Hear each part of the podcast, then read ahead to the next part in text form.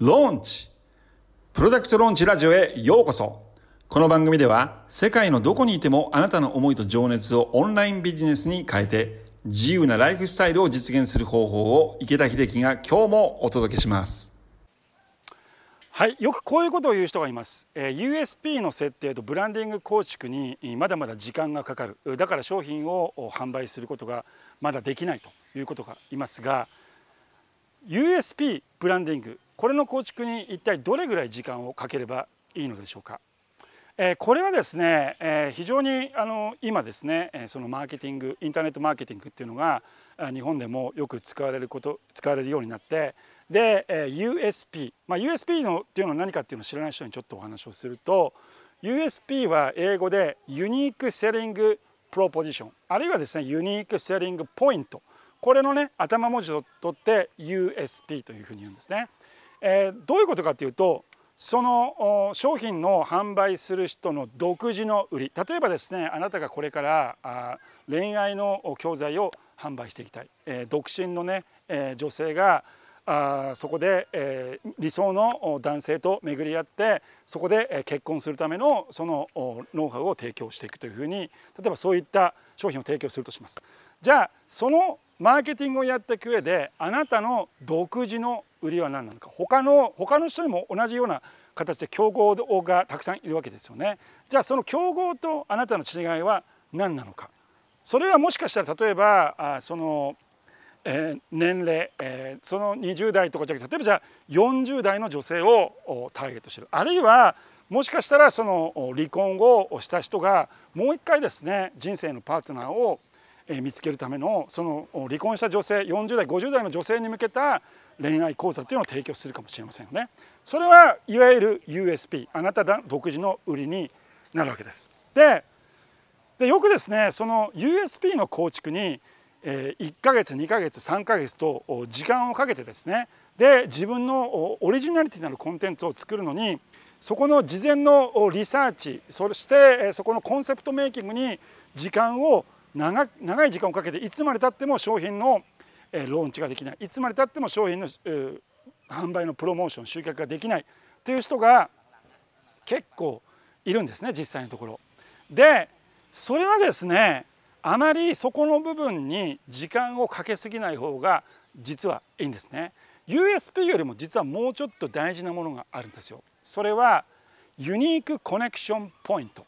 UCP と呼ばれるものです UCP っていうのは何かっていうとそのあなたとあなたの見込み客えその見込み客があなたに対して共感を感じることができるポイントそれを UCP と言うんですね。でここが実はこっちの UCP の方がその商品を特にオンラインで売っていくっていう上で、えー、はるかに重要になってくるんですよ。USP っていうのはどちらかっていうとコピーライティングの世界で例えばランディングページを作る時に USP っていうのをちゃんとそのコピーが大事だっていう形で、使われるそういったコピーライティングのテクニカル的な側面っていうのがすごく多いんですけども実際にあなたがその商品のコンセプトメイキングだったりその商品を提供していく場合は見込み客との接点を探っていくことが大事なんです。どういうことかっていうと大事なのはあなたが発信するメッセージ例えばあなたがそのフィットネスのコーチで、40代の女性に対して、そのフィットネスのやり方を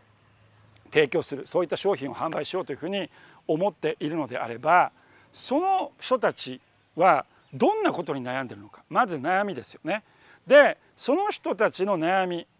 でその人たちがどんな会話どんな言葉どんな単語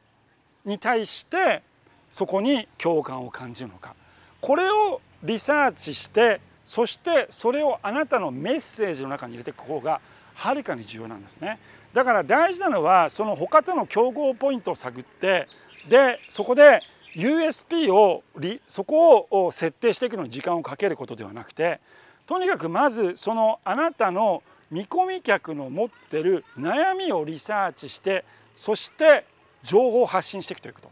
でその情報の発信していく時にその見込み客彼ら彼女たちが使っている言葉で同じ言葉でメッセージを伝えていく。ということが大事なんです。でそういうことはどういうふうにそれがリサーチできるのか。例えばですね、えー、そのあなたの競合。あなたの競合をまずリサーチしてあなたの競合の YouTube チャンネルだったりあなたあるいはあなたの競合がねもし本を出してたらその競合の人が出してる本の Amazon のレビューこういったところをですねまずチェックしに行ってでそこの YouTube チャンネルに書いてるコメント欄のコメントあるいはその Amazon の本だったら本のレビューそういったところですね見ていくことによってその競合の人たちのあなたと同じ見込み客ですよね。その見込み客の人たちがどんな悩みを抱えてるのかあるいはどんな言葉どんな単語を使ってるのか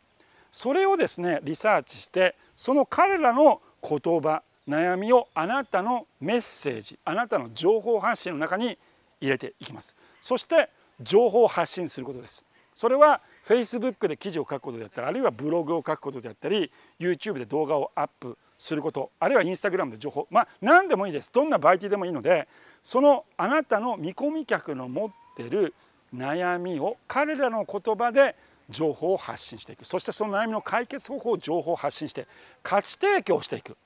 これが大事なんですね。で価値提供をして情報を発信していくことによってあなたの USP というのが出来上がってくるんです。そのどんなにですね事前にですねいろいろ考えていろいろなその USP のフォーマットあるかもしれませんけども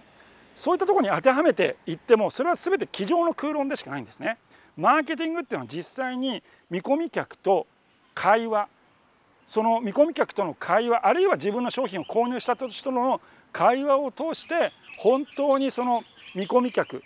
の人たちあなたの商品を受け取る見込み客の人たちが持っている悩みニーズを解決する商品を提供するということが USP よりもはるかに重要になってくるわけです。そしてまあブランディングですけどもブランディングっていうのはあなたが実際にその商品を販売してあなたのファンを増やしていくことによってあなたのブランディングっていうのは構築していくことができるんですね。だからあまり USP 構築やブランディング構築に時間をかけすぎない。とにかくあなたが大事なことはそのあなたの見込み客の持っている悩みをリサーチしてそして彼らの言葉であなたのメッセージを今日から情報発信していくことです。そうすることによってあなたは売れる商品を作っていくことができるようになります、えー、今日もですね私のビデオを見ていただきありがとうございます。ぜひ私の YouTube チャンネルに登録をしてください。そしてですね、えー、Facebook、Instagram でも情報発信してますのでぜひそちらもフォローしてください。それでは次回の動画でお会いしましょう。